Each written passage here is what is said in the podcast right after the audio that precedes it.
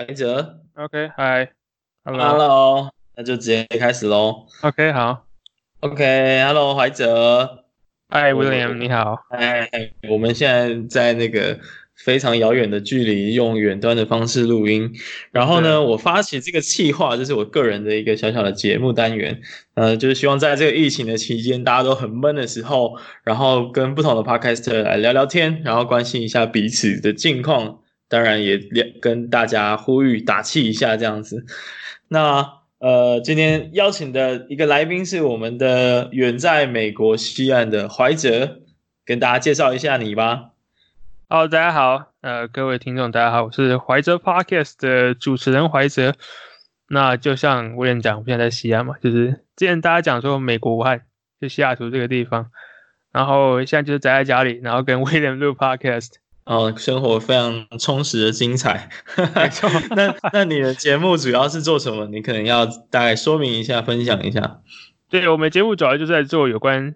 心理学还有心理智商的一些知识，那我们主要是着重说如何将这些知识运用到我们生活上，可以让你的生活更美好，然后让你变成自己想理想中的样子，这样子。嗯，那你现在呃，就是题外话了，我这边插插插一下，你觉得你现在有达到这个目的了吗？或者是达到哪一个程度？欸，其实我现在有慢慢慢慢来吧，就是反正一直都是有很多跟听众之间的对话，然后我的 podcast。呃，蛮多就是很多听众会私信问我一些问题，那很多问题我觉得可以帮助到其他人，所以我就会在我节目去分享这些听众问的问题。像比如说最近，呃，因为我的 podcast 跟心理学、心理智商比较相关，那大家知道心理咨商有一个比较大的主题，就是诶，忧郁症要怎么去面对，或者说要怎么去啊看待这件事情，所以就跟听众有一个蛮有意义的对话这样子，然后之后会在节目上去跟大家分享，对啊。那还有另外一件事情是，嗯、就是之后会做一个类似教练计划，然后也是帮助有兴趣的人，你们想变成自己理想中的样子，那我也进行就线上一对一教练这样子，那也是利用一些心理学知识或者心理学的呃一些理论来去帮大家完成自己想要的目标。嗯，我想这也是我们今天会来个录音的主要原因啊，就是我们也想要聊一下，就是说我们在。那个 coaching 或者是在 tutoring 的部分，可以帮大家做什么？然后可以分享一下心得，对吧？啊哈，OK。然后特别想问啊，因为你做了算是蛮久的人，虽然我跟你还没有，这是我们第一次通话，说真的。然后。我一直以来都知道你，然后我记得你做了非常久了，然后大概有至少有一年的时间嘛，算是常青树的那个排行榜里面。然后就特别想问，因为好多人在问我这个问题，然后我当然我有我自己的答案，可是我觉得可能不知道非常好，所以也想来问问你。嗯、就很多人会说，哎，你这第一个问题，我相信你也被问到很烦，就是 Podcast 到底有没有在赚钱？那你为什么没赚钱还要继续做？你我不知道你有没有很常收到这个问题，然后需要常常跟人家解释，那你都怎么回答？呃，对，这个问题的确就像威廉讲的，很多人会问说，哎，到底有没有赚钱，对不对？还有说，哎，跟 YouTube 有什么差别？那老实讲，碰到这些问题的时候，我就说，啊、其实很多时候兴趣你喜欢做的事情，你就继续做下去。然后有时候甚至没有赚到钱，我也觉得没有说太严重，只要你你的生活都还可以，一般的就是主要的。工作啊，或者说你现在做的事情都，你都继续做下去的话，那我觉得就把 Podcast 当做是一个兴趣做，我觉得其实我就很满足。老实讲，就是也不一定要赚钱，当然说之后呃会想说会要如何从这个地方会获利，但是我觉得说目前就做得很舒服，我觉得还算是对我来说最重要的事吧。对啊，嗯嗯嗯嗯嗯，OK，那这我对我来说啊，其实我的回答会呃会比较倾向。我们虽然现在还找不到赚钱的点，但呃，基本上至少还可以帮助你去挖掘更多的可能性吧。就比如说，我开始做节目就可以认识到你，嗯、那怀哲开始做节目，他可以进一步去探索说，OK，我可以可不可以来做一个一一对一的？我相信这这件事情在做 Podcast 之前是没办法产生，也没办法做到的。但是因为 Podcast，所以开始有一些不同的转折跟探索这样子。嗯哼。嗯哼，那因为你在美国嘛，所以那这个企划还是要聊一下疫情。那可以跟我们分享一下吗？因为其实，在台湾就蛮蛮大家。呃，我在澳洲的朋友都跟我形容说，哇，好羡慕你们还可以出来吃饭什么的，因为大部分人都是待在家里，在他们的国家。那我不知道美国是不是也是这样的情况？可以分享一下你的生活有没有什么变化吗？哇，真的觉得就是说在谈疫情的时候，每次都想回台湾这样子。也就是说，在谈论这个就是肺炎的时候呢，就想说，哇，台湾真是一个先进国家。因为以前大家讲说，哇，美国怎么样？美国多强？就是到现在这个时间。反而变成台湾是先进国家，然后也是看到现在很多留学生，我的很多朋友啊，或者说很多这边甚至移民过来的，或者说绿卡人，他们都在这个时间都想回选择回台湾，就是这个状况就很尴尬，就是说美国到现在还没有有一个比较稳定的控制，基本上还是属于很多地方是非常混乱，对啊。嗯，那你觉得美美国的人民的基本态度是什么？因为我们在新闻上都会感觉说，好像大家一开始在疫情的前段，可能大家不是很在意，然后就觉得这个是亚洲来的疾病，跟我们没有关系。但到现在应该已经有很大的转变。那你觉得他们普通的民众的心理状态是什么？我普通民众哇，他们现在真的是，我跟你讲，真是怕的很。因为我今天才跟我室友聊天嘛，那他是在一家。呃，科技公司工作，然后，嗯，他跟我说，他的很多同事都已经开始被裁员这样子。对，其实也不是科技公司啊，它是类似一个工程公司，但就是有跟科技结合。但是即使是这样的企业，他们也开始在裁员，所以就是说对一般老百姓来说，的确非常非常的啊、呃，不确定性很多，而且也不知道什么时候会停下来。对啊，所以，嗯，然后之前。假如听众之前有类似听到的事情，就是美国像比较南方的地方，其实大家对这个疫情相对来说没有北方人这么惊恐。像像佛罗里达州嘛，大家听可能佛罗里达州会认为说佛罗里达州是一个呃很多海滩啊、很多 party 这种等等。那刚好那边人其实也蛮喜欢这些东西，然后碰到这次的这个疫情，那边人就觉得说啊，这是这是什么东西？就是可能教育水准比较没这么高，然后又可能又。对一件事情没有碰过，又没有碰过病毒这件事情，所以他们的态度就是说，我就继续玩也没有差，反正得到这个病毒我就得到这个病毒，反正我一生只有一次，我现在就是要玩的爽。就是你可以知道，就是说，哎，美国人对于生命的态度其实跟台湾人是是有是有蛮大的差别的，对啊，嗯嗯嗯嗯。但其实我觉得，因为台湾人现在。就至少就我的生活观察，也也是有蛮大的恐慌的。即便很多人是有这种保护的意识，可是保护意识到了一个极致，就是恐慌了。嗯。那就拿我的家人为例吧，他现在就是有一点喉咙不舒服，他就觉得他得了武汉肺炎。然后，即便他到医院去看，然后医生跟他说你应该不是武汉肺炎，他说他还是会想说，我这个是是变种的武汉肺炎。所以我，我我我觉得大家还是很恐慌，然后包括我们现在去哪里，然后有些人还是会会拼命的提醒啊什么的，但至少可以出去啦。就我觉得这是一个相对来说很好的事情。对啊，而且威廉你现在是在你在台南，哎不，你在高雄吗？对，我在高雄，没错。哦，在高雄好像有听说，好像也就相对是还好，是不是？对，相对好好蛮多的，大概好像二三十例吧，就是跟台北比较起来，嗯、因为台湾现在大概三百多嘛，那台北大概占了一半以上，嗯，所以人口又比较密集，传播的几率也比较高。对、啊，都是。不过我觉得大概只要把该该有的基本防护给做好，应该就不用太担心了。我觉得，嗯哼，嗯哼。可是我会想象，就是说。因为前阵子台湾人也是有一点恐慌，到去抢购一些食物啊，囤积一些泡面、卫生纸什么的。但很快大家就意识到，其实根本不不用做这件事情。然后我不知道美国的情况是怎么样。美国其实跟台湾就是比较讲，就是人在害怕的时候，其实会做的事情都差不多。老实讲，就是并没有说有很大的文化差别。那美国一样就是抢卫生纸嘛，这也是很奇怪的一个现象。那我之前跟室友讨论说，为什么？就是武汉肺炎跟这个卫生纸有什么关系？是因为得这个肺炎之后，你就会狂拉肚子吗？还是怎么样？那就觉得觉得说，哇，人在碰到这些状况的时候，会会做一些可能逻辑上看起来不是很很有道理的行为，对啊，所以就觉得说，哇，这是这是肺炎，就是真的可以看到蛮多蛮有意思的现象，这样。对啊，而且很多应该是从心理学可以去探讨的一些层面吧。对，呃，但是没有没有出现那种食物短缺的情况吧？就是你生活上一切都还好吧？对，其实没有想象的这么糟糕，就是大家可能会觉得说，哇，看到很多美国像 Costco 一堆人在外面就是推着手推车，然后一副要等人去抢购这样子，但其实。那只是就其中一个部分，大部分的超商其实都还好，就是物资都还是可以买到，所以还是可以活下来，就是大家。比较害怕而已，对啊，嗯嗯嗯嗯，那我相信应该还是没那么严重啊，因为我从新闻上的幻想，我都会觉得像欧洲的意大利啊那些死伤惨重很很严重的地方，可能都是一片生灵涂炭，然后感觉路有冻死骨那种想象都出来了。对对对，真的我是这样想的，但但好像没有那么严重，我觉得大家清醒一点还是比较好。嗯，然后呃，接下来的但愿就是我们可以。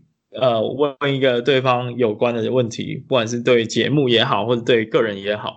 然后我自己会比较好奇，因为你说你接下来可能想要做呃一对一的 coaching，或者是相关的企划，那可以跟我们分享一下那个企划，然后你为什么想做这件事情，然后你想要达到什么效果？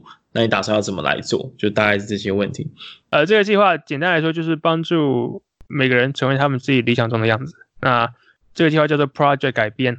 所以大家听到“改变”这两个字嘛，就是很多人会认为改变是一件很困难的事情，但是这其实是因为没有人学过要怎么改变。那改变其实是一件可以学习的事情，就是我们可以呃看很多有关心理学的一些研究，然后去统整出一些呃一些步骤我们可以去做，然后让我们去学习改变。那在这一次的教练计划，就是要让大家去学习改变这件事情，有什么方式？有什么步骤我们可以去做的？然后包含像是说，你要怎么知道你现在改变事情是你想要改变的事情，是你真正想做的事情？而再就是说，在改变路上，可能大家会碰到说，觉得自己没有办法持之以恒，觉得自己没有办法坚持，那我们该怎么做？这样子，然后会想做 coaching，就是因为就是通常就是要有一个人在后面，要有一个人在旁边，不论是在后面督促你，讲好听点是督促，但是就是。讲比较陪伴吧，陪伴对，这是这是好一点词。但是老实讲，讲严格一点，就是有个后面再拿竹鞭，然后抽你的屁股，这样好开玩笑。就是说要有一个人在旁边，那不论是督促也好，又或者是陪伴来也好，就是要有这个人会让这个改变的呃速率会比较会比较快，然后也比较扎实。然后就是说学员自己他有一些问题也可以适当的提出来，然后马上得到回馈。对啊。那我比较好奇，就是这个具体要改变所谓督促是会是怎么样进行的？呃，改变这其实第一个嘛，就是我们会先晤谈，我会先跟这个学员晤谈，然后知道这个学员他现在状况是什么样子，然后根据他的状况再去设定一个改变计划。那所谓的督促，就是说学员在他们改变过程中，有些东西是要去做的，还是有功课去做，就是说即使他是一个。嗯，大家可能觉得说是心理学，跟能只要在心里没有想过就好。但其实很多东西你要真的写下来，那你要真的去试，然后再看看你的感觉是什么，你才可以知道说，哎，这东西到底适不适合你这样子。嗯，但是，嗯，我想应该还是有一定的难度嘛，对不对？那你觉得在衍生来说，好，大家没办法改变，最大的原因是是因为什么？呃，很大一个原因就是其实习惯，我们每个人都有一些。自己习惯做的事情，就像比如说，有些人可能早上习惯就是一起来就划手机，那嗯嗯，这件事情就是对他来说就是很习惯的事情，他不用特别经过脑袋思考去做的。那今天假如这件事情对他来说会造成很大的伤害的话，或者对他的生活造成很大的影响，那真的要改掉这件事情会很困难，会很困难，因为我们在改掉这件事情的时候，其实同时也会损失其他东西，像比如说划手机，你可能。你只要改掉这个习惯，你可能你就无法马上去回你的朋友的讯息，那你就不能看最新的新闻之类的，也会耗很多的能量。所以这为什么改变是一件其实非常困难的事情？但是经由学习，我们是可以让这件事情变得越来越简单的。OK，我感觉你是一个坏习惯的破坏者，听起来很酷，很厉害。打破他们的这个坏习惯。OK，那接下来换你。哦，我不知道你有没有想到，嗯哼。对，嗯，其实一开始有想问一个比较跟这主题没有关的问题，但是我想问你的问题就是说，我想问你的事情是，假如你要带一个 podcaster 去无人岛生存，你会带谁？无人岛生存哦，对，哇哦，哇，这个问题好难哦，生存哦，生存啊，因生存的话，难免就是要找一个可以聊得来的嘛，然后可以让你不寂寞的嘛，啊、哦，然后又可以满足一些生存需求嘛，啊，基本上是这样子哈，应该会想带。想带两个女生吧？啊、呃，你说 OK？你是哦，两个女生聊天记录对那两个？对，两个女生的聊天记录，但很很简单的原因嘛，就是他们是呃看起来很厉害的两位女性女女女性的这个呃自主能力又很强，然后又很有想法哦，可以跟你交心，然后在生活上又可以互相帮忙，我觉得应该是这样子吧。哦、OK，而且还感觉他们有聊不完的话题。嗯，OK OK，不是因为他们是女生、啊、，OK 好，绝对是因为是女生啊，因为我刚刚其实有一闪而过，就想说，哎、欸，因为我跟那个寂寞拖延啊，然后还有那个彼岸薄荷，他们两位主持人，呃，四位主持人的搭两位搭档，我都觉得还蛮不错的。可是考虑男女比例，我还是觉得，嗯，两个女生还是最赞的。对对对，男男女比例要要考虑，对，要不然会会会不平衡这样子。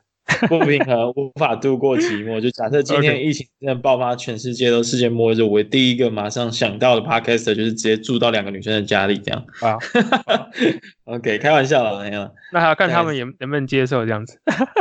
当然了，当然要看他们接受。OK，, okay. 为什么想问这个问题啊？好奇怪，对啊，没有，就是呃。有时候可能脑袋不是很清楚，就会问一些比较奇怪的问题。OK，那我可以问你吗？就是所有的 Podcast 的女性里面，你最喜欢哪一个？哎、欸，为什么就直接讲说是女性？哦，呃，嗯，哦，对，对不起，我不确定，所以 好吗？全部有 Podcast 没有，我只是随便乱问而已，跟跟性别没有什么关系。就是啊、呃，所以说这个问题跟 Podcaster 去，就是如果是当一个终身的伴侣的话。终身终身的伴侣，是哦，对对对对对，哦，延伸到终身的伴侣是不是啊？哇、oh, well，我可能我这个人其实比较现实一点，比较现实主义一点，我还是会以生存为主。只要没有生生存下来的话，其他这些东西都不用谈。所以我觉得我会带 First Story 那三个那三个臭男生。哦哦，真的哦，OK，因为我觉得他们很厉害吗？对，他们就是你知道创业的，然后感觉就很会发明东西。所以我觉得我们在无人岛的时候，他们搞会发明一些非常有趣的新科技、黑科技这样子。哦，然后然后我们就被登岛了。但是就是因为他们，他们就是喜欢创创新，然后喜欢去做东西，所以有可能可以发明一个什么东西，然后把我从无人岛带回现实生活。OK，很有趣的想象。但是我我想你们四个人孤单寂寞的时候，可能就只能互相帮对方这个排解一下那个烦恼。对对，排解烦恼，对对对，排解烦恼，嗯嗯，用词精确。OK，那企划的最后当然就是因为还是疫情有关的企划嘛，所以跟大家呼吁一下，就有没有什么话想要跟听众们讲，或者是跟这些工作人员们做一个加油鼓励的话。那我自己的话呢，嗯、我特别蛮喜欢这一次的第一线的工作人员吧。呃，怎么说呢？就是我前阵子，呃，这个节目在。这现在录音的这个时候还没有上线，呃，可是我是有访问一个药师，然后其实他给了我我一个非常意外的答案，他是说药师其实长期在台湾以来啊，他们的曝光度没有很高，然后他们被尊重，他们的专业的这个程度也没有很高，所以他反而觉得这一次除了当然，呃，药师是蛮辛苦的，所以我们要第一个要感谢药师，但第二个是其实药师在这一次的疫情当中。被拿出来作为一个很大的利用发挥，对于他们呢、啊，呃，台湾民众在认识药师的过程是很有帮助的，这是我听到蛮特别的点。所以，呃，回到这个企划的本身，我也希望大家可以多多的去趁这一次跟药师多互动，然后尊重他，了解他们的专业所在，这样。嗯嗯，这是我的部分。对，OK，好。嗯，所以我想跟政府说什么，是跟第一线的人对。我也想跟第一线的人说，呃，真是非常感谢他们，就是在这段时间，然后可以去踏出来，可以站出来，然后做他们的分内该做的事情。那我觉得说，尤其在这个时段，非常的难得可贵。就是说明明就是冒着自己的生命危险，那可能隔天你也有机会去，可能染上一些疾病等等。那我觉得这个都对他们的，不论是他们自己，又或者是他们的家人，都会带来很多的不确定性。所以，我真的觉得碰到这些人，我自己会想，就是口头跟他们说，真的是感谢他们这样子，因为这真的在这段时间，他们所做的事情风险真的很高。对，然后刚威廉讲到药师这件事情，就是说，诶，透过这次的疫情，然后也让大家去认识这个职业。我觉得说，啊、呃，我自己觉得，在这段期间，我们很多事情都已经转变了，那也很多，呃，像这个世界秩序慢慢的变得不一样，所以我觉得在这段时间，呃，我们要非常的去，啊、呃，去让自己熟悉这样的一个新的状态。那有压力出来的时候，也要知道怎么去排解这些压力。比如说像是，呃，你可能就找时间跟你的朋友通通话，或者跟你家人联络，好，就是主动的去。跟他们联系，因为我觉得这段时间其实不管什么人都需要这种连接，因为像大家可能都在自己的地方，那也没有机会去跟别人聊天、讲话等等。我觉得说适适当去让自己主动伸出援手，不只是帮他们，也是也是帮自己。对啊，那这是我的部分。嗯，非常有帮助。那我们今天先到这里。OK，, okay. 那威廉这个 Konichiwa 的计划就到这里结束，大家再见，拜拜。